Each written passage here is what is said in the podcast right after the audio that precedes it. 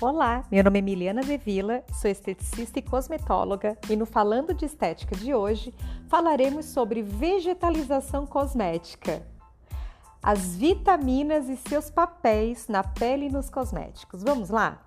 Para bioquímicos e cosmetólogos, esse termo já é tendência há muito tempo.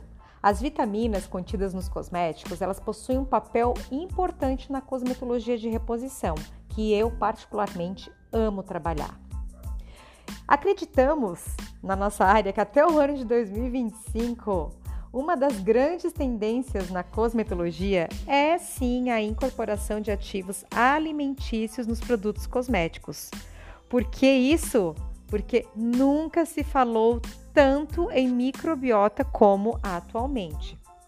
Claro, quem já está na estética há mais de 10 anos sabe que nós já tratamos desse assunto há muito tempo e apostamos aí nos nossos polidroxiácidos, nos nossos peelings enzimáticos, como a gluconolactona, por exemplo, para nos ajudar nesse processo.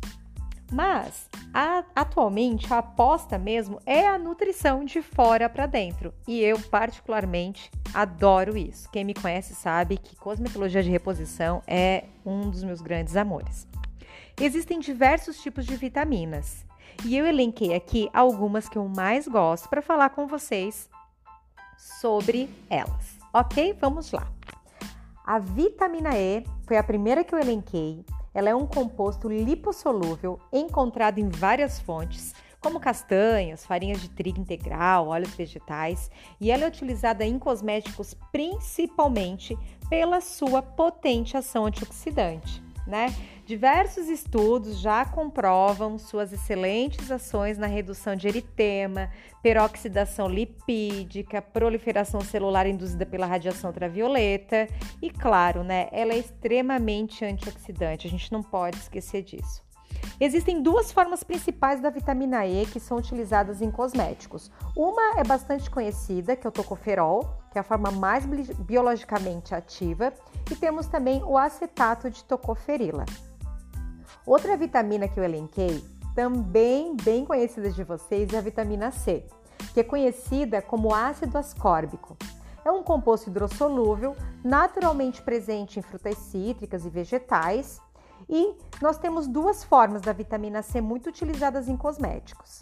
Uma é o palmitato de ascorbila e o outro que eu acho que é o mais conhecido, que é o L-ácido ascórbico. O L-ácido ascórbico é a forma mais biologicamente ativa da vitamina C e ela apresenta vários, vários benefícios para a pele. Ah, o L-ácido ascórbico ele é um composto hidrossolúvel mas para que ele fique bem estabilizado num cosmético, ele precisa de um pH baixo, né? É, a vitamina C, ela não atua só como antioxidante, mas ela também atua é, com ações bem relevantes para a pele, principalmente, né, no combate ao fotoenvelhecimento, mas também ela reduz a, a degradação e estimula a síntese de colágeno. Então, a vitamina C aí é uma queridinha, né? Vários produtos cosméticos, várias linhas, várias linhas cosméticas trabalham com a vitamina C.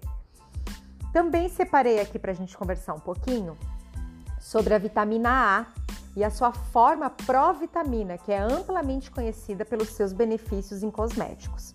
Então, a vitamina A, ou provitamina A, que é um beta-caroteno, é, ela é um precursor da vitamina A. Então, esse composto ele é lipofílico e suas principais fontes são vegetais de coloração vermelha, passando pela amarela alaranjada, e ela também é apresentada em várias formas. Né? Nós temos a vitamina A alcoólica, também conhecida como retinol.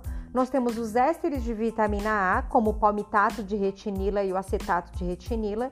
Temos a vitamina A aldeído ou retinal e também o tão conhecido e famoso ácido retinóico, que é a tretinoína.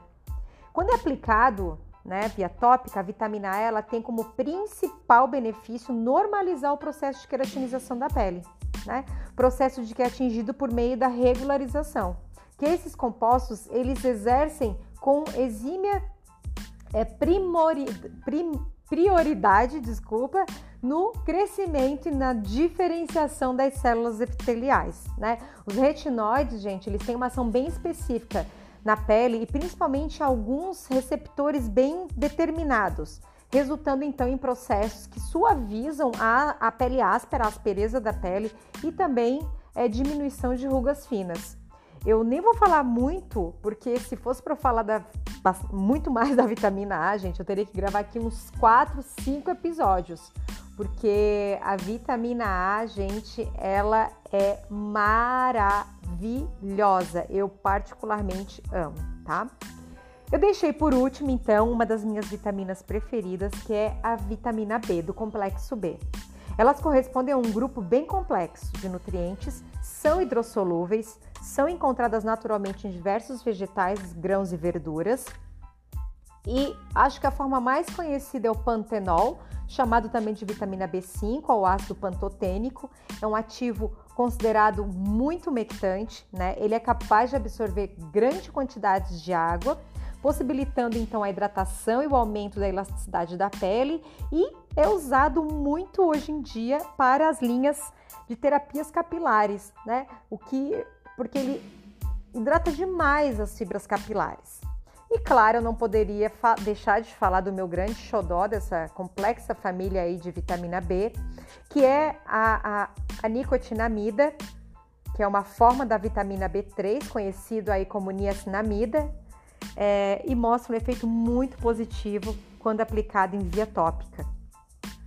É, a vitamina B, gente, essa família linda da vitamina B, é, diversos estudos comprovam é, suas propriedades anti-inflamatórias, né? A niacinamida eu uso demais, tem bastante ação no combate à acne e, claro, é, é comprovado que a niacinamida ela influencia também na ação dos fibroblastos, melhora a função da barreira cutânea, diminui a perda de água transepidérmica, porque ela tem um bom estímulo na síntese de ceramidas.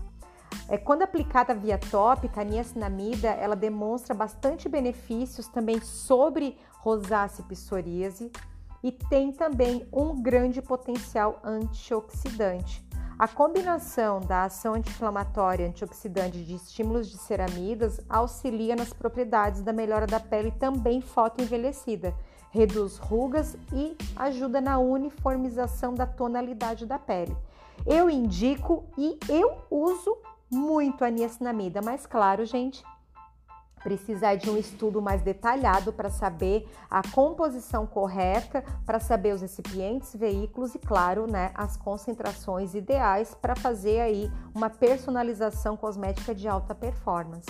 Tá? Existem muitas outras vitaminas, mas essas com certeza, é, com certeza são do conhecimento de vocês, do meu conhecimento, e eu acredito que sejam as que eu mais gosto é de, de trabalhar dentro de uma personalização cosmética de indicação de skincare e home care, tá bom?